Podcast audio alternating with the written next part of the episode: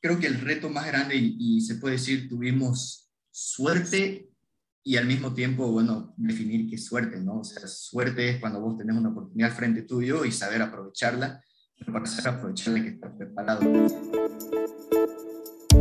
Bienvenido a Business Launch Podcast, el lugar ideal para aprender de marketing, e-commerce, startups y emprendedurismo, todo con herramientas y experiencias reales, prácticas y sencillas. Aquí te comparto mis aprendizajes y conversaciones con expertos, emprendedores y fundadores de startups que están impactando Latinoamérica.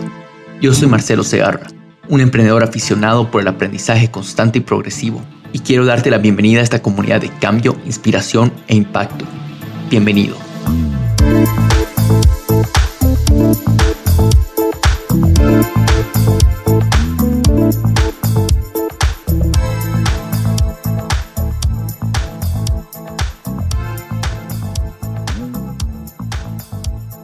Hola a todos, bienvenidos a un episodio más del Business Launch Podcast. Mi nombre es Marcelo Segarra y el día de hoy les traemos a Andrés Estensoro. Él es el actual CEO y cofundador de Envíos Pet. Envíos Pet es una plataforma e-commerce, en realidad es una, startup que, está en, Santa Cruz, Bolivia.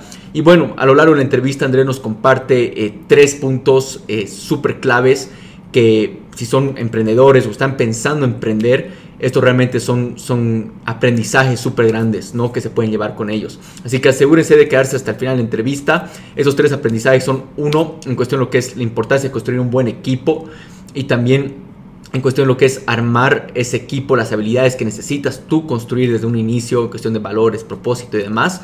El segundo aprendizaje llega a ser de cómo formar un MVP, especialmente si eres una startup en el lado e-commerce y el tercer aprendizaje ya ser acerca de los aprendizajes que se quedan ya, y, en cuestión de participar en una aceleradora, que ellos participaron en pista 8 y todo lo que ellos aprendieron como equipo en, en, en envíos PET. Bueno, espero que disfruten mucho este episodio. Déjenos saber qué piensan en los comentarios. Suscribirse a este canal de podcast, a este canal de YouTube. Y bueno, espero que disfruten de este episodio. Bienvenidos a un episodio más del Business Lounge. Hola Andrés, ¿qué tal? ¿Cómo estás? ¿Cómo te encuentras el día de hoy? Hola Marcelo, un gusto. Eh, muy bien, muy bien. Estoy un poco cansado por, por, todo lo que está pasando aquí en, Bolivia. Tuvimos que levantarnos más temprano de normal, pero, pero bien aquí con mucha energía. ¿Vos cómo estás? Todo muy bien, todo muy bien, Andrés, gracias. Y, y bueno, todo sin duda, para poner un poco en contexto a la, a la audiencia, ahorita estamos en, en, eh, en, Bolivia con todos esos temas de los bloqueos, paros y demás. Así que eh, toditos ahorita de, de, home, de home office nuevamente. Así que Andrés, mira, un gusto tenerte acá en, el, en, Business Lounge. Eh, como te comentaba pero en la entrevista, ya quería que esto se dé, lo hemos estado moviendo ahí un par de, par de semanas y, y bueno, por fin ya se dio. Eh, para poner un poco en contexto a la, a la audiencia, eh, tú eres el actual, bueno, uno de los founders, co-founders de, de Envíos Pet. quisiera un poco que nos pongas tú en contexto, o sea, de, de qué es lo que hace Envíos Pet, que, y, bueno, de ahí empezamos de con cómo te picó a ti este bicho emprendedor, ¿no? Ya. Bueno, a ver, eh, una introducción rápida de Envíos Pet. Envíos Pet es una e-commerce de productos de perros y gatos. Eh, ahorita solo nos estamos enfocando en esas dos mascotas. Comenzamos como un delivery, solo con, delivery, que hacíamos las entregas en menos de una hora. Eh, arrancamos el año pasado, en enero. Y bueno, el negocio fue creciendo, expandiéndose en distintas áreas. Ahora ya tenemos igual el lado físico, lo cual eh, fue una decisión bien, bien arriesgada ir de online a, físico. Normalmente eh, es al, revés. Y también abrimos todo lo que es el spa, el baño y peluquería para mascotas, ¿no? Eh, más o menos en un año y medio, bueno, un poco más, no, no 20 meses se puede decir. Vemos, ahora estamos uno de los top 3 tiendas de mascotas en Bolivia, si hablamos, si hablamos como tienda, ¿no? En general y posicionándonos probablemente entre top 3, top 5 de Bolivia, ¿no? Eh, eso estando solo en una ciudad en Santa Cruz. Y bueno, a tu otra pregunta, ¿cuál era la...? De, cómo te picó este, este bicho emprendedor. Uf, no sé, yo creo que esto arranca, siempre lo he tenido, se puede decir, siempre lo he tenido. Eh, donde se marcó muy fuerte, creo que fue el 2015, siempre hablo del 2015 en mi vida, que es una etapa donde cambié como persona, eh, estaba en la universidad, estaba haciendo una pasantía y se dio que hice una pasantía en, un pueblo en Estados Unidos, en medio de la nada, no había nada, no conocía a nadie, me fui, me fui porque con la persona que me contrató ya había hecho una pasantía previa y me encantaba trabajar con él. Eh, él tenía mucha experiencia, tanto que él trabajó, era uno de los clientes de Elon Musk en Tesla, y yo fanático de, de Elon Musk, pues estaba súper metido con él, ¿no? Y bueno, me voy a este, a este pueblo y, como no conocía a nadie, no tenía a nadie, solo trabajaba y estaba solo, trabajaba, leía, tomaba vino y escuchaba música, nada más. estaba haciendo eso y agarrar libros y leer, me entró una, me picó ahí el, ser emprendedor, leí muchos libros y especialmente biografías como la de Elon Musk, eh, la de Sam Walton, Zero to One y muchos otros libros que realmente fue que me cambió la mentalidad. ¿no? Y creo que ahí, ahí arranca el, el impulso de querer hacer algo propio. ¿no? Totalmente. Eh, para poner ahorita un poco, llevarnos un poquito atrás, ¿tú no pensabas volver antes eh, a, a, Bolivia? Estás o sea, trabajando allá, eh, me imagino, o sea, lógicamente un buen, un buen trabajo, y de la nada es que renunciaste de la nada y te viniste para Bolivia directo con la mentalidad de emprender. ¿Podrías un, un poco conectar los puntos ahí para nosotros? Claro, bueno, yo me gradué el 2015 a los tres, cuatro meses de, de esta época que te, te, hablo. Eso fue en el verano de 2015 y me gradué en, en, en invierno para Estados Unidos, que es diciembre, ¿no? Y de ahí, eh, bueno, esa misma empresa en la que estaba trabajando me ofrece trabajo y después otra empresa igual me ofrece. No vuelvo a esta empresa, especialmente por lo que te digo, estaba en una ciudad muy, muy, muy solo me sentía, ¿no? Y era muy chica, no, no, no tanto de mi gusto y, y no, no, dejo de, no dejaba de ser joven, ¿no? Y quería estar obviamente igual a veces con amigos, salir a lugares, conocer ciudades, ¿no? Entonces, como el otro trabajo y, y todo sea muy bien, todo sea perfecto, es increíble cómo entré, encajé muy bien con la gente y comencé a crecer rápidamente. En tres meses me dieron un ascenso, eh, porque primero era como un año de, de, práctica y literalmente lo cortaron y me ascendieron. Me pusieron en otra planta donde teníamos un millón de problemas. En, eh, para el contexto, era una embotelladora de plástico, la más grande de, del mundo, entonces hacíamos botellas Coca-Cola, Pepsi, Head and Shoulder, lo era, lo era las altísimas botellas, ¿no? Claro. Y bueno, me está yendo súper bien, tengo roces con las más grandes de, de, de, Estados Unidos, es más, comienzo a hacer un, un eh, ah, se me fue el nombre, pero era un quality, un quality control, un, un, software y un proceso donde, donde ahorraba muchísima plata, porque ahorrábamos todo lo que eran los errores de hacer de vida. Y yo lo creo esto, yo lo armo y es más, comienzo a ir a distintas plantas en Estados Unidos para enseñarle a los gerentes y a, y a los de producción cómo usarlo. Y yo no estaba, yo tenía por lo menos solo un año en la empresa, ¿no? Claro. Entonces, al, al crear todo este movimiento y, y, ver que, pucha, realmente era capaz porque ya lo estaba viendo en práctica, cuando estaba en la universidad, fue que ahí me entró y dije, pucha, uh, he hecho tan, tanto bien a esta empresa, estoy ahorrando tanta plata, porque eso no lo hago para algo que yo, es mío o sea, tengo, tengo la capacidad de hacerlo, ¿no? Entonces, como que me la creo, tenía mi platita ahorrada y, y nada, al año y medio, bueno, eh, me imagino que sabes, en, en, Estados Unidos tenés el OPT, ¿no? Que es un año, pero si sos de STEM, tenés hasta tres años para eh, extenderlo. Y yo lo extendí, tenía tres años y al año y medio decido y renuncio, ¿no? Eh, claro obviamente mi padre eh, no quería eso porque estaba haciendo muy buena plata, viviendo allá súper bien. Y, nada, le digo a mi padre, o sea, estoy soltero, no tengo hijos, eh, tengo mi plata ahorrada y si lo pierdo todo, estoy seguro que con una llamada vuelvo a esta empresa y vuelvo a Estados Unidos o a Europa, porque igual tengo la opción de ir a Europa, ¿no? Y ahí es que decido dejar todo de la nada, un shock para de la empresa en Estados Unidos, pero claro. así que me que decidí venir a Bolivia sin ninguna idea, lo más chistoso, solo sabía que quería hacer algo propio. Ya, buenísimo. Y bueno, a ver, contanos esos, esos primeros eh, pasos como emprendedor. Eh, lo, lo, primero que hiciste fue en Biospet o tuviste algunos emprendimientos que fracasaron. Y, y también comentanos un poco al arrancar, o sea, ya en Biospet, eh, cuál fue ese, ese, ese propósito, digamos, ¿no? Y esa inspiración que, que, que, que, tomaste al momento de arrancar y, y demás. Ya, a ver, cuando arrancamos con envíos PET, o en teoría no arrancamos con envíos PET, arrancamos con un e-commerce genérica. Eh, todo comienza de la mano de que, bueno, estábamos aquí con mi hermano y es de que queremos emprender, queremos hacer algo, bueno, eso me vine, ¿no? Y, y nosotros éramos fanáticos de Amazon. Bueno, ¿quién no, no? Pero nos encantaba Amazon, nos encantaba el servicio al cliente especialmente y dijimos, no, no hay ninguna Amazon aquí en Bolivia. Y, y bueno, si uno va a la historia atrás de Amazon, cómo comienza, comienza menos hablando de una categoría. El libro. Y va, exacto, y va creciendo y va creciendo, ¿no? Entonces decimos, hagamos lo mismo, comencemos con dos categorías y vamos creciendo. Perfecto, entonces ya. comenzamos este e-commerce que se llamaba compremos.com entre ellas estaba, eh, estaba todo lo que es alimento de mascotas y estaba productos de, gimnasio, dos categorías y separadas, ¿no? Y, bueno, arrancamos con esos dos y, claro, una de ellas, que era la mascota, comienza a agarrar más tracción, le entendíamos mucho más por lo que somos dueños de mascotas y, y bueno, la vamos estudiando, y en el tiempo se va creciendo, ¿no? Ambas van creciendo, especialmente el de mascotas se veía un crecimiento muy alto, la retención muy alta, y después tuvimos la suerte de entrar a una aceleradora Pista 8, que es muy buena, y ahí con estos mentores internacionales comenzamos a, entrar mucho más adentro eh, sobre la data, entender al cliente, mil y un cosas, ¿no? En ese momento ya estábamos con cuatro categorías cuando entramos a la aceleradora.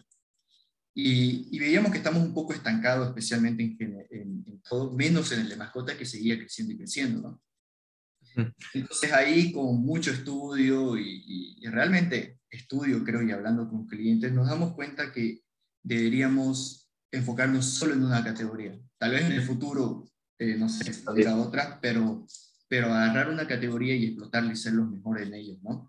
Entonces, es, es, así que tomamos esa decisión y comienza ahí eh, todo, nuevamente el proceso, el logo, color, nombre, todo, todo, estando con el negocio de compremos.com. Entonces iba a haber una migración de, Compremos a Envíos que, que, a mí me gusta llamarlo como mi segundo emprendimiento, más que un pivoting, ¿no? En teoría. Un pivoteo, claro. Ah, claro. Y mira, eh, quedándonos un poquito ahí, quisiera un poco eh, entender esto. Ustedes tienen un background tecnológico, tú, tu hermano, o ninguno tenía un background tecnológico, un poco para, para ver eh, esto, ¿no? Porque sin duda, y algo que quiero resaltar acá con la, con la audiencia, ¿no? O sea, eh, primero, lo que, lo que comentabas, el, el tema, eh, o sea, ¿dónde se va este pivoteo, ¿no? Que llega a ser en cuestión de enfocarse en algo. yo también, en, mis propias empresas, el tema de no saber enfocarme en, en algo, hacía que no tenga muy buenos resultados en todo, ¿no? O sea, era, era resultados como te, te, digo, medianos en cada una de las empresas, pero si hay una concentración en algo y tal, como diste el mismo ejemplo de Amazon, todo el mundo empieza en niche down, o sea, súper en un nicho, eh, y una vez que lo dominan, escalan, mueven a otro, ¿no?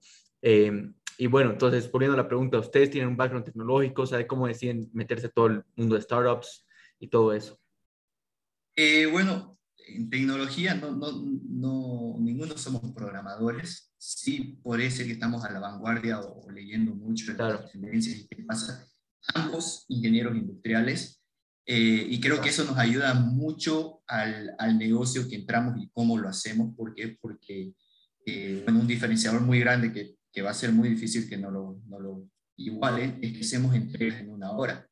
Ahora, si vos te pones a pensar entregas en una hora en una ciudad que, que, es muy grande como Santa Cruz, no es fácil, no es fácil. Tienes que tener una logística eh, muy exacta, ¿no? Y entonces ahí es donde entramos en industrial, que tenemos los procesos todos marcados, las operaciones, los productos, eh, cuál es el proceso de entrar y salir todo eso. Entonces ahí es donde realmente tenemos un diferenciador y ahí se destaca lo que es ingeniería para nosotros, ¿no? Pero después del lado tecnológico fue más de que siempre quisimos tener una empresa de tecnología y por más que al comienzo no se veía mucho, o sí es de tecnología porque todo es en aplicación y todo es online, no era como que un, no sé, un pilar fuerte. ajá, ajá, pero eso poco a poco cada vez lo estamos viendo más porque está creciendo nuestro software aún más que no solo se integra con otras cosas, ¿no? Entonces, Sí, yo creo que es cosa de tendencia, no, no éramos tecnológicos eh, o de, de es más la personalidad de las personas y estar en esa metido, ¿no? En lo que uno le, idea o quiere llegar a ser, ¿no? Tota-, totalmente. Em, y bueno, a ver, volviendo un poquito a la, a la, a la historia, eh, técnicamente desde su primer MVP era con, con compremos.com, digamos, que era más o menos eh, una, una, tienda que estaba, tenía el lado de mascotas y igual otras categorías. Eh, o, y tuvieron otro MVP en el momento de arrancar envíos PET o, o, netamente lo tomaron eso como su primer MVP? Eh, yo creo que el MVP fue Compremos, porque ahí realmente teníamos un software, el e-commerce era por medio de, ¿cómo se llama? WooCommerce de, de, WordPress. De WordPress, correcto, ¿no? Entonces era una, una, página mucho más lenta, más, más vieja, más anticuada, ¿no? no era tan buena, ¿no? Entonces yo creo que ese fue nuestro MVP, probamos ahí muchas cosas, lo probamos que, que, que es algo que el cliente quería, obviamente no le estábamos dando la mejor herramienta, ¿no?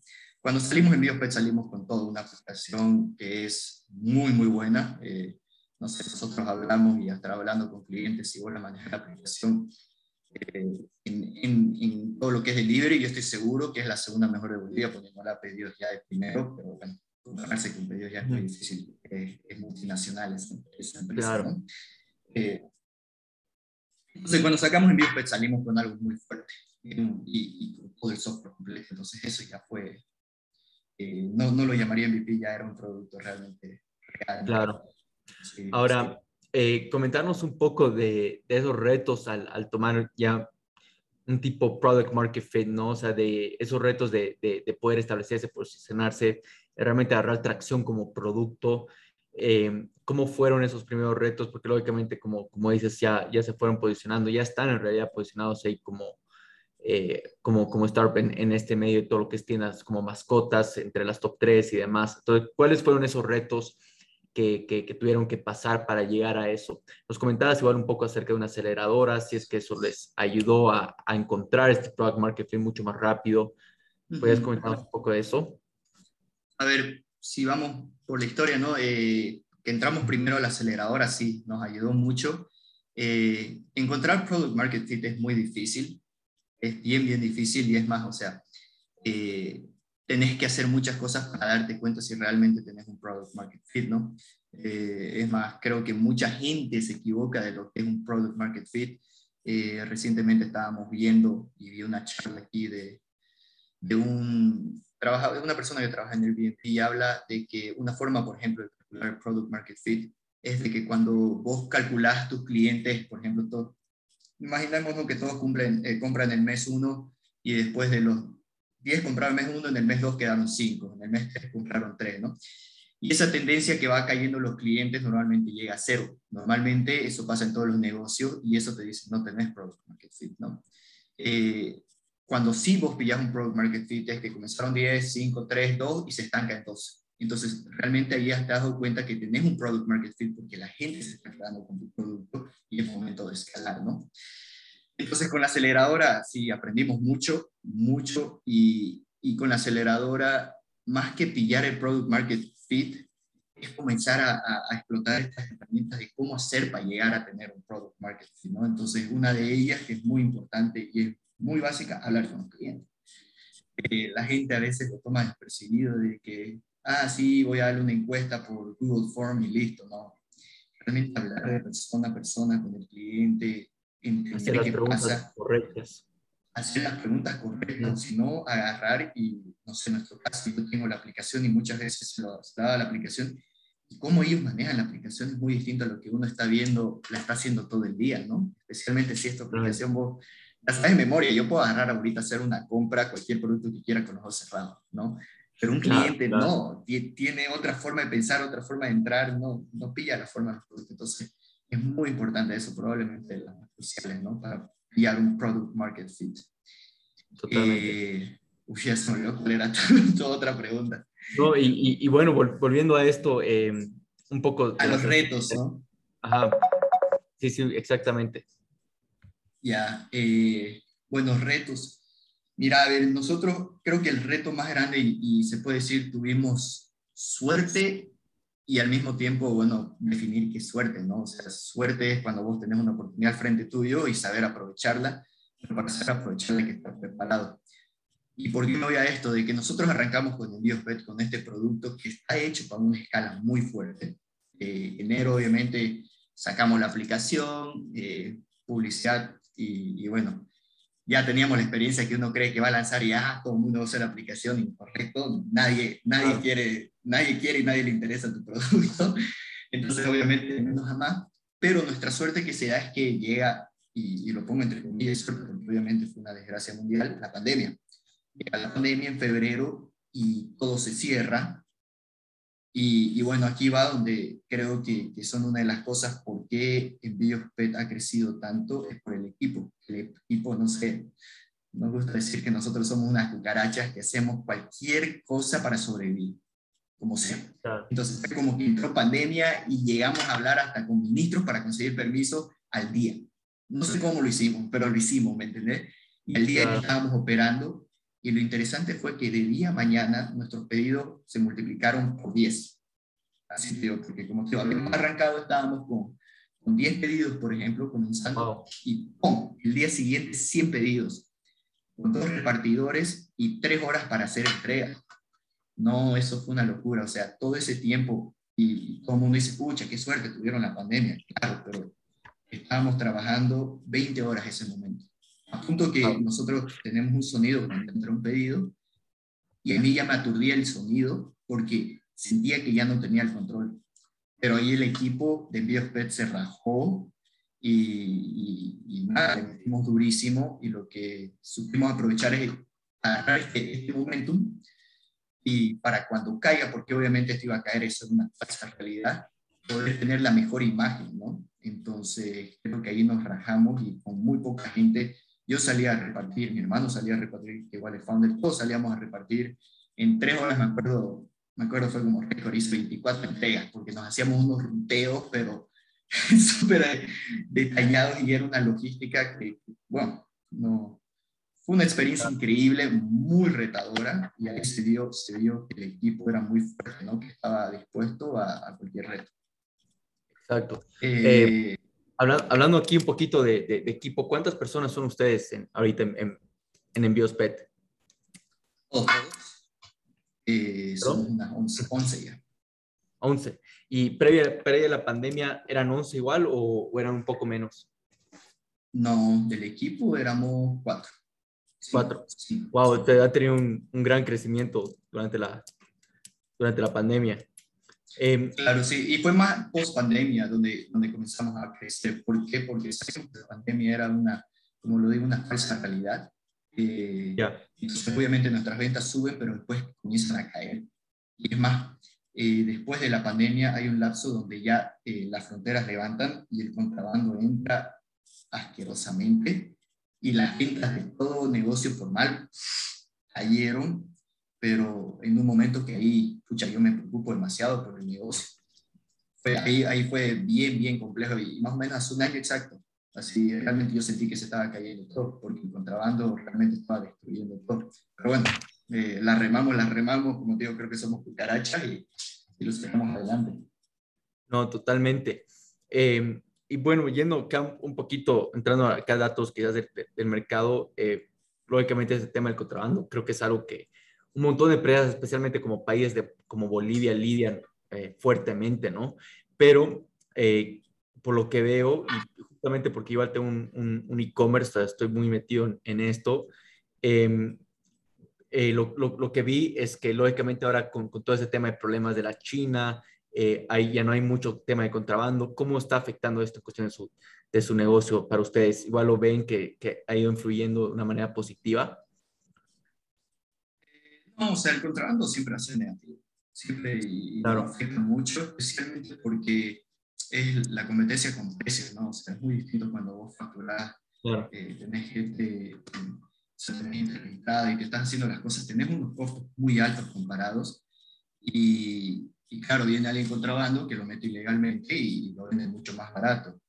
Eh, para mi suerte, que tengo una forma de defenderme con ello, es que el, el producto que viene, alimento que viene contrabando, lo más probable es que no esté en buena condición y eso puede dañar a, a, tu peludito, ¿no? a tu perro, a tu gato, lo cual está poniendo en riesgo su salud, ¿no? Pero sí, todo obviamente la gente tira mucho por, por, productos baratos, no mucha de ella. Eh, pero es algo que nos hace bolivianos o nos hace luchadores como emprendedores, que, que sabemos que existe eso, entonces hay que ver la forma de cómo brindar un mejor servicio, ¿no? Eh, cómo brindar el mejor producto con calidad, dar, dar, dar un buen servicio al cliente y muchas otras cosas donde uno tiene que destacarse y saber que, el, no es solo precio el tema de dar un buen servicio, un ser una buena empresa, ¿no? Totalmente.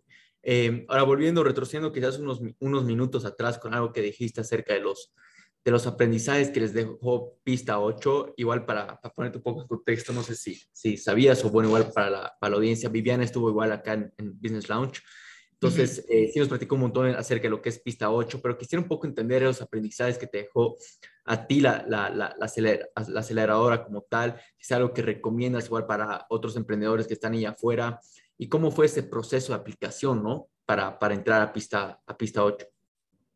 Ya, bueno, el proceso de aplicación fue, era, era el primer módulo, eh, la, primera, la primera camada de, Viviana, ¿no? De pista 8, fuimos los primeros, eh, entramos ahí con gente, Panal Fresh y otros.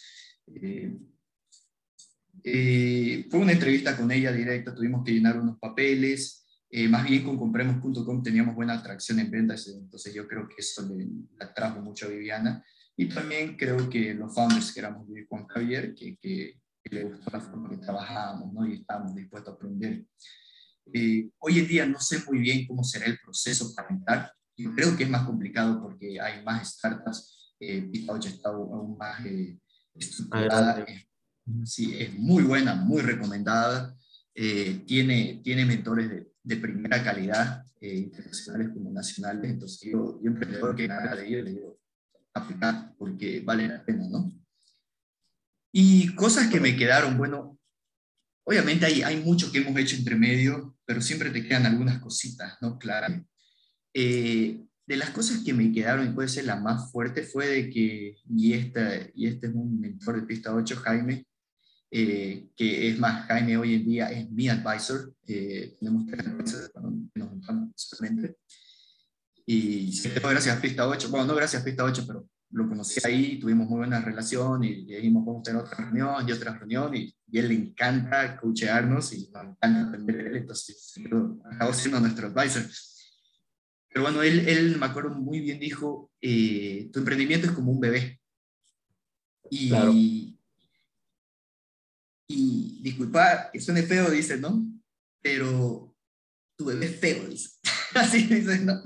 Tu producto es feo y no me importa qué pensás, pero tu producto es feo vos tenés que tener esa mentalidad de que tu producto todavía no es bueno y tenés que mejorarlo. Y no podés enamorarte de tu producto, pero tenés que enamorarte de tu cliente.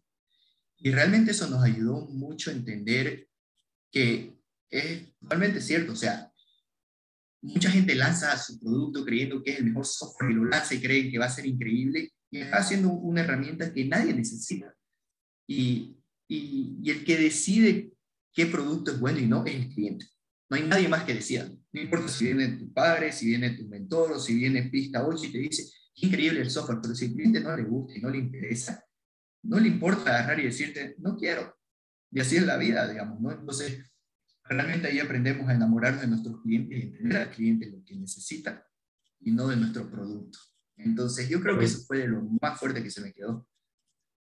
Sí, y acá quiero, quiero hacer eco a, lo que acabas de decir, ¿no? Porque sin duda es algo eh, importante, algo que igual ya lo he compartido muchas veces acá en, en, la entrevista, es que yo he cometido el error que acabas de mencionar, ¿no? De que eh, me enamoró el producto, no había cuando lancemos eh, en cuestión de nuestra plataforma, siempre querer perfeccionarlo, perfeccionarlo y, y dejé a un lado lo que es escuchar al cliente y también realizar iteraciones en base a lo que quiere el cliente, escuchándolos. Y es más, enamorarse del problema y del cliente, de esas dos cosas, ¿no? Em, y al, final al cabo, no enamorarse de lo que estás construyendo. Eh, para nosotros era muy difícil agarrar y decirle, o sea, decir no a lo que estábamos construyendo, porque por toda la inversión que ya habíamos hecho, tiempo, eh, económicamente, todas esas trasnoches, ¿no? Entonces, realmente, cuando sigues a pie ese consejo que acabas de mencionar y yo realmente quiero que la audiencia igual se, se quede con, con eso, eh, es diferente, ¿no? Te, te lleva realmente crea y, es así que surge la innovación, en mi opinión, porque creas un producto eh, que, que, va en de acuerdo a las necesidades, de acuerdo a resolver problemas, los problemas de acuerdo a medida que va pasando el tiempo van, van cambiando los problemas que va resolviendo, ¿no? Y tu producto igual, entonces eh, sin duda es así que, que, que se, que, que, te metes a, a, tener a un ciclo de innovación, formas de extracción como para, para innovar. Así que sin duda es un proceso súper, súper importante. Mira, sí, un poquito a, a, lo que mencionabas y quisiera un poco ver eh, cómo, cómo has lidiado con este reto del crecimiento del equipo. Sin duda, pasar de cuatro personas a once personas es, es, es, un reto, especialmente emprendiendo, bueno, que en, uno, en este caso era tu segundo emprendimiento, pero eh, técnicamente es un reto, ¿no? Entonces quisiera ver un poco de ese, de ese cambio que tuviste que tener, eh, y especialmente hablando en, en, una época que quizás el trabajo, gran parte del trabajo era remoto, eh, y, y, bueno, hablarnos un poco acerca de esos retos, de poder liderar ese equipo, porque es, es un switch, no es un switch de pasar de cuatro a, a 11 personas, entonces quisiera un poco entender eso. Claro, eh, bueno, es algo que, que sigo aprendiendo y mi hermano igual, ¿no? Creo que lo que mejor hemos hecho fue delegar y saber crear líderes. Eh, bueno, este equipo comienza con yo y mi hermano, que no dejamos de ser los dos pilares, pero después entra otro co-founder, eh, el CTO, eh, y bueno, él se encarga de él y de otro programador, ¿no? Y su equipo va a comenzar a crecer. Pero se le da la confianza y decirle, vos te encargás del programador Obviamente tenemos reuniones y estamos muy de cerca, especialmente yo estoy muy metido en todo lo que es el lado tecnológico, pero él lo tiene claro, él es el líder, ¿no? Después en el lado operación, que fue lo más difícil de ligarse, porque yo con Javier estamos muy metidos en lo operacional, tenemos otra persona que él comienza a ser como que el líder y le decimos, vos sos el líder, vos te tiene que correr, correr todo esto bien, ¿me entendés? Entonces le damos esa confianza, eh, lo capacitamos sin duda, y bueno, él se encarga y comienza a hacerlo todo, lo cual nos deja una tranquilidad porque podíamos hacer un viaje, podíamos ir aquí, podemos tener reuniones y operaciones seguían corriendo día a día. Entonces, siempre ese fue nuestro objetivo de decir, ¿cómo hacemos para que este equipo, porque nosotros no estemos aquí y esto corra? No tenemos que estar aquí para que esto corra, ¿no? Eh, y bueno, y así fue creciendo el equipo y teníamos los líderes y decíamos, bueno, esta persona, sos el líder y obviamente teníamos hacemos eh, estamos con reportes y estamos ahí al día al día, no es que, no es que hey, te encargas vos y chao, no, no, no es tan así, pero sí le damos esa responsabilidad a las personas, ¿no?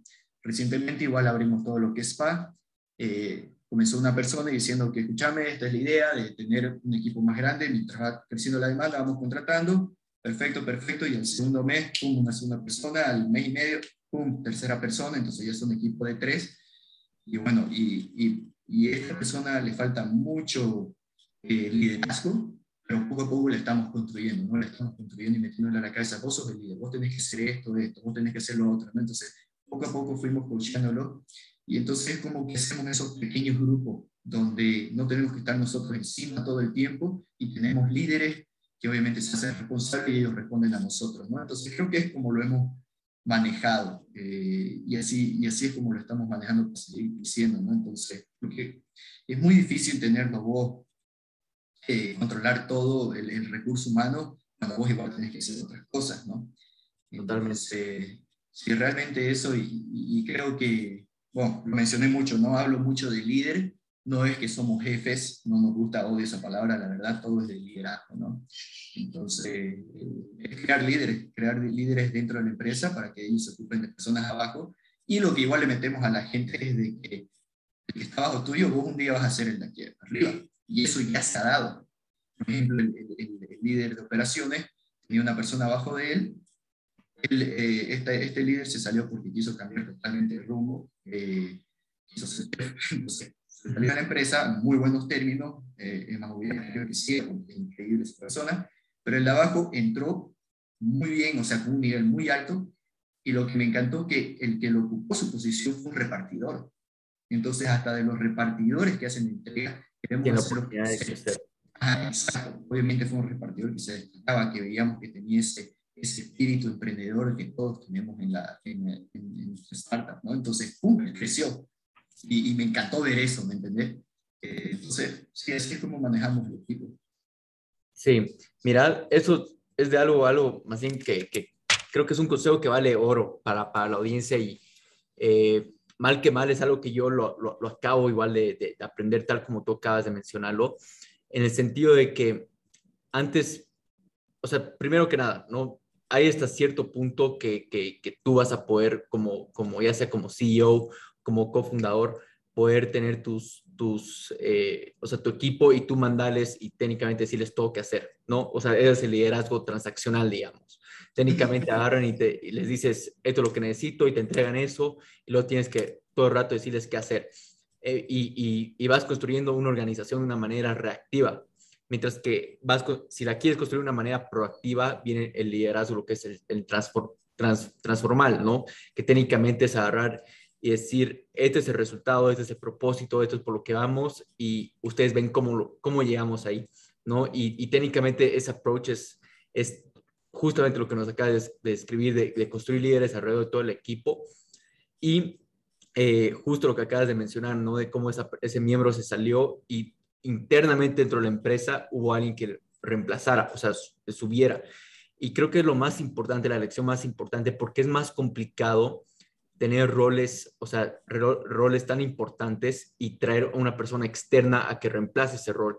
Y eso es algo que, que yo, o sea, igual eh, persona tras persona que siga saliendo del equipo a lo largo de los, de los meses, de los años, he tenido que aprenderlo, ¿no? Aprenderlo a dar esa oportunidad a las personas que se quedan a poder escalar en el negocio, porque ya lo conocen, ya saben tus valores, ya saben lo que eh, tienes como objetivos, tu método de trabajo. Entonces, dar una oportunidad a una persona para crecer. Y eso igual he visto que cómo motiva realmente al, al equipo en, en, en, ese aspecto, ¿no? Y poder traer personas, o sea, es mucho más fácil en ese caso conseguir repartidores que conseguir un, un gerente, o sea, una persona operacional, ¿no? Entonces, eh, eso es algo que quiero que, que la audiencia se, se, se, quede, especialmente si están construyendo una, una startup o, o, ya tienen su, su, emprendimiento ahí afuera, creo que es algo que es un consejo que vale oro y va, van a ahorrar bastante económicamente y, y de tiempo, ¿no? Sí, totalmente. Y me encantó una palabra que dijiste, valores, que iba conjunto a algo que creo, el primero los valores. Los valores fundamental en una startup, creo que en cualquier negocio, ¿no? De que tengan los mismos valores, que todos reflejen ese mismo valor, que estén en la misma cultura, ¿no? Porque, y nos ha pasado, lo hemos aprendido, de que viene alguien que realmente no está en, nuestro, en nuestra sintonía y no tiene nuestros valores, y hay roce, hay roce, y, y claramente cuando, cuando ha pasado eso no duran ni un mes ni dos meses, ¿no? Eh, y lo otro que quería mencionar, bueno, igual para crear esto, es muy importante la gente que tenés en la mesa, especialmente, digamos, en la mesa de arriba, que podemos decir a los co-founders, ¿no? Eh, y esto, no sé, una de las cosas igual que he aprendido mucho de un libro, Good to Great, no sé si, si, si sí. conoces Good to Great de Jim, Jim Collins. Sí. Y habla mucho, have the right people on the table, ¿no? Tener la gente correcta. ¿Y por qué esto? Porque no importa si no tenés un, un, una meta, con tal que tengas la gente correcta, de alguna forma van a pillar una meta para llegar y la van a conseguir. Y creo que eso no igual nos hemos enfocado mucho con mi hermano de conseguir la gente correcta en esta mesa. Y, y ahorita hoy en día somos cuatro, se puede decir, y, y realmente, pucha, eso hace que tengamos un equipazo. La verdad, tenemos un equipazo sí. y, y, cada uno se especializa en lo de uno, ¿no? Y, y hay esa independencia de que vos te encargas de esto, es tu departamento, vos de esto es tu departamento, vos de esto es tu departamento. Entonces, eh, eso igual ha marcado mucho de crear este equipo que realmente yo no lo cambio por nadie el equipo hoy en día que tenemos, ¿no? Totalmente, totalmente. Y, eso para, para, agregar, ¿no? O sea, sin duda, eh, tal como tú es un aprendizaje que, que, que, tuve como para que la audiencia se, se quede, al formar el equipo correcto y tener, como dices, a las personas correctas en el asiento correcto, digamos, es que técnicamente puede, puedes pivotear, puedes cambiar la misión, propósito de la empresa, puedes cambiar todo, eh, pues tienes el equipo correcto, van a poder hacer esos pivoteos, van a poder hacer esos cambios. Eh, técnicamente nosotros hemos pasado de ser o sea, una agencia a ser una startup, éramos una agencia de, de, de marketing, hemos pasado a ser una, una, startup y todo con el mismo equipo. ¿no? O sea, son personas que están 100% comprometidas como, como equipo, personas correctas y hemos podido tener esos saltos eh, justamente por tal como mencionas, porque si es una persona que está por solamente por el tema que eres una agencia, es, se va a salir, ¿no? En ese caso sí hemos tenido personas que se han salido, pero hay personas que se han quedado 100% eh, y son personas que técnicamente están hasta, hasta, eh, hasta el final, ¿no? Técnicamente, entonces, sin duda algo súper súper importante eh, ahí.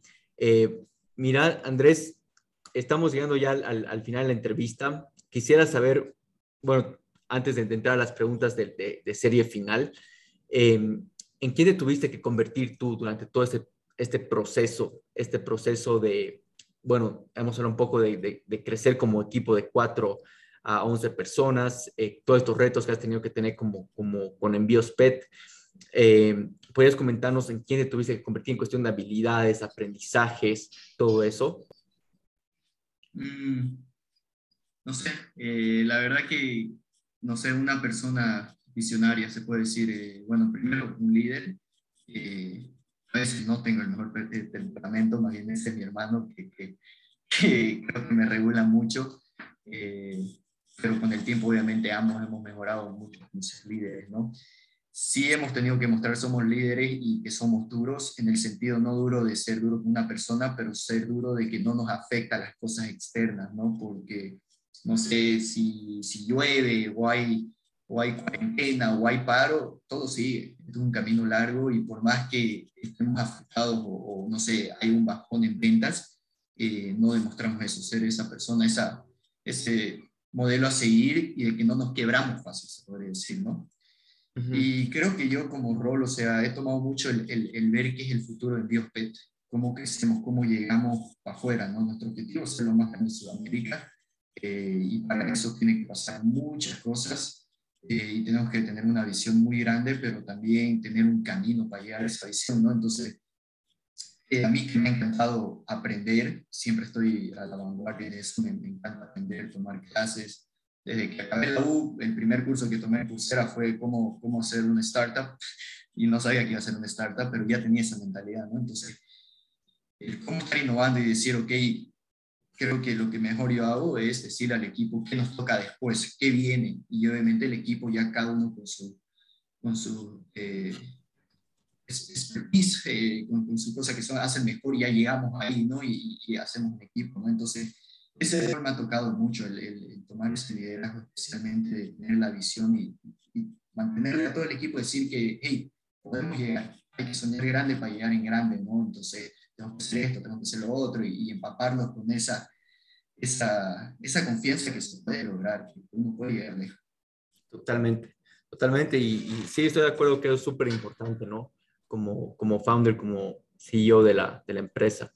Este, y comentarnos un poco, nos estabas comentando un poco de qué viene después, que quieren expandirse alrededor de Latinoamérica, pero qué viene un poco más en cuestión de mediano, mediano plazo para envíos PET, en cuestión quizás de, innovaciones, cosas que estés muy emocionado, en cuestión del contexto del e-commerce. ¿Qué viene después para ustedes? Mm, viene hartas cosas, tal vez muchas que, que tal vez todavía no puedo decir porque estamos comenzando a hacerlas. Eh, pero especialmente a desarrollar nuestro propio software. por ejemplo, hoy en día, por más que, que soy algo poco chico, eh, nadie en todo lo que es agendar citas de baño de peluquería, nadie en Bolivia tiene para agendar por el lado online. Y cuando me refiero a online, mm, no cuenta WhatsApp. Para mí WhatsApp no es una, una venta online, no es, no es una plataforma online, es un medio de comunicación. Entonces, nosotros hemos creado esto ya de poder agendar una cita, que te salgan las la citas, los horarios, y cada vez la estamos perfeccionando, ¿no? Eh, y, bueno, todo eso lo vamos a ir creciendo. Pronto vamos a tener veterinaria, igual va a ser todo por el lado online. Y, creo que todo lo que estemos haciendo va a, ser, va, a seguir creciendo por, por, el lado online, porque siempre estamos buscando cosas que son escalables y reputables, ¿no? Entonces, eh, todo lo que por el lado tecnológico, va, va eh, queremos, queremos, hacerlo. Y, bueno, nuestra plataforma que es que, que, vendemos productos, poco a poco va a ir a más cosas. ¿no? Hoy en día ya podés agendar por medio de la aplicación. Eh, si querés adoptarlo, puedes hacerlo por medio de la aplicación. Si perdiste un perro y querés reportarlo, puedes hacerlo por medio de la aplicación. Querés eh, tener un perfil de mascota, puedes hacerlo por medio de la aplicación. ¿no? Entonces, poco a poco esta plataforma va a ir teniendo más cosas y la va a hacer más completa y hacerle la vida más fácil a todos los dueños de mascotas. Totalmente. sí, va por ese lado. No, totalmente. Y, qué bueno saber de, toda esa innovación que, que, se viene, qué emocionante. Bueno, mira, vamos pasando ahora a la, a la, parte, bueno, es mi parte favorita, lo que son las, las, las rapid fire questions. Eh, ya, o sea, son preguntas cortas, que ya las respuestas no, la, no las sean, pero bueno, todo depende de ti. La primera llega a ser, ¿cuál es tu lección eh, más grande que tuviste? lección más grande que tuve, bueno, por ese el 2-1, tener el, el, equipo correcto y, ya. y, no, te enamores de tu producto. Cliente. Totalmente, lecciones súper, súper importantes ahí. Sí, eh, sí, están grabadísimas. Y todo el equipo, la sabe muy clara, sí. Sí, y la, ahora nos vamos a la segunda que llega a ser, ¿cómo cuidas tú tu salud mental? Mi salud mental, eh, creo que haciendo ejercicios y leyendo libros. Obviamente, creo, todos tenemos altibajos, pero bueno, yo, yo me refiero de esa manera. Hay momentos que me siento una bestia, que me como el mundo, y sé que es cuando estoy haciendo ejercicio, me doy mi tiempo, y igual estoy leyendo por lo menos 10 páginas al día. Es poco, pero uno nunca se da cuenta cuánto acaba leyendo al final del año si lee solo 10 páginas por día. Entonces es como que mi cerebro está está haciendo ejercicio y mi cuerpo físico igual y eso me tiene salud mental. Sí, sí, sin duda. Yo igual las, las aplico ambas. El tema de ejercicio es algo crucial. Eh, mi mantra es sweat every day, ¿no? Técnicamente hacer ejercicio todos los días y lo mismo de leer, aprender todos los días y tal como dices, están en esos pequeños hábitos para, para cuidar tu salud mental y, y, ver ese crecimiento grande al final del año. Este, y uno, y la siguiente, es cuál es tu o bueno, ¿cuál fue tu mejor inversión? Mire, mejor inversión. Eh, bueno, si no hablamos del monetario, yo creo que comenzar el negocio con, con, mi hermano y seguir con él, o sea, es mi pilar. En lo que yo soy flojo me falta, él lo complementa y creo que viceversa. Eh, ha sido la, no sé si inversión o decisión que he tomado, pero eh, comenzar a estudiar con él. No, claro, sin, sin duda es inversión por el tema del, del, tiempo, ¿no? Y, el tiempo. Eh, igual podría decir, o sea, yo o sea, te, te, entiendo en ese sentido, yo igual he emprendido con mi hermana y, es así, no hay algo en el tema de emprender como, como hermanos y sin duda hay, un montón de founders alrededor de, o sea, startup founders que son hermanos, especialmente en la TAM, ¿no? Y, y, y, bueno, creo que es por, por esa conexión, esa comunicación, esa confianza que existe, eh, que llegan a tener harto, harto éxito. Yo, eh, yo, yo, normalmente no la recomiendo eh, trabajar con, con hermanos. Realmente te tienes que conocer muy bien y, y, por ejemplo... esa línea. Exacto, saber, saber poner la línea, porque igual la vas a cruzar y la vas a seguir cruzando durante un tiempo. Eh, o sea, hace dos, tres semanas mi hermano Juan Javier me dice como que, oye, me estás hablando como si fuera tu hermano, estamos en el trabajo, tienes toda la razón, disculpa, ¿no? Y, y, y, si sos de esos hermanos orgullosos o no sabes perdonarte o o tu idea o cosas así. no, no, lo hagas, no lo hagas. Yo con mi hermano muy bien y, por eso sé que ha salido para adelante esto, ¿no? Sí, totalmente. Buen, buen consejo que, que das ahí, ¿no? Es algo que, que, hay que saber e, evaluarlo, digamos, no, no todos los hermanos son perfectos para, para emprender. Eh, yendo con la siguiente, es ¿cuál fue el peor consejo que recibiste? Uf, no sé. Me agarraste de curva porque no sé, soy de las personas que me muevo muy rápido y, y, si pasa algo malo, eh, pararse y seguir para adelante, ¿no? Y eso lo hacemos con nuestros productos todos los días y, y consejo así que, me acuerde un mal consejo, pucha, no, no, no, no me acuerdo, no sé por qué. No, no, tranquilo. Sí, creo que es algo eh, una pregunta que muy pocos lo, lo, saben, o sea, al menos que haya marcado harto su, su, su vida, em, pero sin duda, o sea, consejos malos creo que hay un montón, pero como emprendedores normalmente sabemos pasar, iterar o, o hacer algo para, para esquivarlos, ¿no? ¿Vos tenés uno? Eh, pucha, he recibido, he recibido de todos, he recibido de, no he, recibido tanto desde el tema de, de, emprender en familia, o sea, he recibido ese consejo de no, no hacerlo, eh, pero bueno, es algo que ya lo, justo lo habíamos hablado. Eh, el tema de no ser tan duro conmigo mismo, o sea, es algo que, que lo he recibido un montón. Eh, pero creo que, creo, creo que eso se va igual, ¿no? Como emprendedores, ser duros, ser autocríticos. Hay, creo que igual hay una línea muy, muy delgada, pero sin duda, o sea, creo que los consejos malos siempre lo hay, pero ya si lo tomas o no es una decisión de uno. Claro, exacto. Al final tienes que serte responsable de tomar. Sí, totalmente. Ahora nos vamos a la otra pregunta, es ¿qué emprendedores de LATAM admiras? O si solamente tienes uno en mente, eso igual me, lo dices. De LATAM, la verdad que no, de LATAM no te podría decir. Eh, sí admiro mucho a los, a los chicos de tu gerente, de aquí Santa Cruz, eh, me, impresiona cómo manejan a su equipo, eh, me impresiona estar metido en todo, eh, realmente están muy metidos, se mueven muchísimo. Y creo que he aprendido mucho de ellos, hemos arrancado casi al mismo tiempo, ellos con la visión primero, se podría decir, de startup, y, y me empapó a mi hermano mucho de eso, entonces eh, siempre he tenido admiración por ellos y siempre le estoy deseando lo mejor, ¿no? Y creo que vamos muy de la mano en nuestro crecimiento y me encanta verlos crecer. Y sí, eh, se puede decir que los admiro harto, ¿no? Si hablamos de la Totalmente. Eh, no, sin duda, igual los, los conozco y sin duda eh, un, un, equipazo y una gran admiración ahí. Llegamos a la, a la, a la siguiente, eh, ya sé quién fue la persona que más influyó en tu vida. Uf influyó en mi vida? Eh,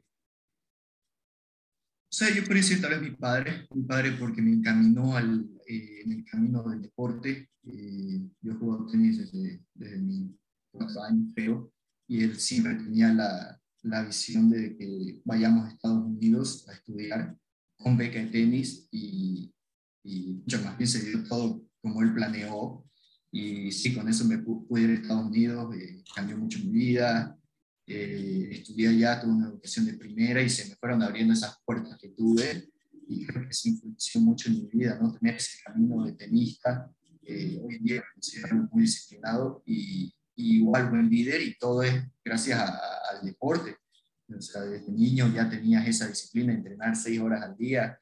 Eh, o sea, sos un niño y, no era que ibas a la casa de tu amigo, era que tenías que entrenar todos los días porque pucha, estás peleando por los campeones nacionales, ¿no? en un, alto nivel. Y después vas a la universidad y tenés, o sea, la disciplina es otro extremo, donde te levantas todos los días a las 6 de la mañana y te vas a dormir como mínimo a las 12 de la noche porque tenés que estudiar si estás en ingeniería, ¿no? Entonces yo creo que, que influenció mucho en mi vida eh, mi padre por ese lado.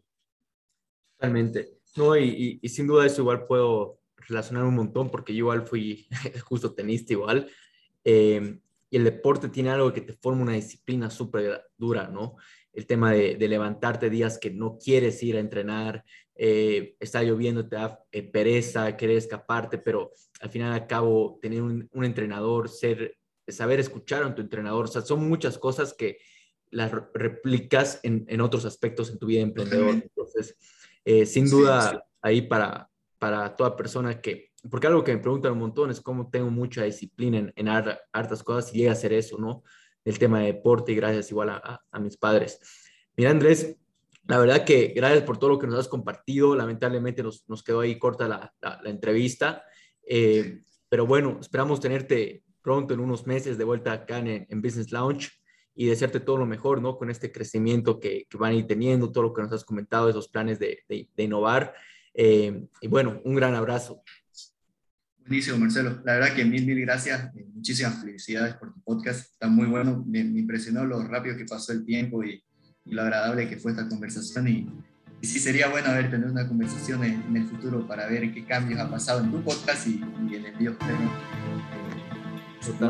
lo mejor. Gracias, gracias Andrés. Un gran abrazo. Gracias por escuchar este episodio. Si te gustó nuestro contenido y sacaste valor, regálanos una reseña, una calificación y suscríbete a nuestro podcast y nuestro canal de YouTube. Esto nos permitirá traer y llegar a los mejores expertos y emprendedores de la TAM, como también llegar a más personas con ganas de llevar su vida al siguiente nivel como tú. Ayúdanos a formar una comunidad de gran impacto. Y si no pudiste tomar nota de algo importante, no te preocupes, lo hicimos por ti. Visita los show notes del episodio en nuestra página web en businesslaunchpodcast.com.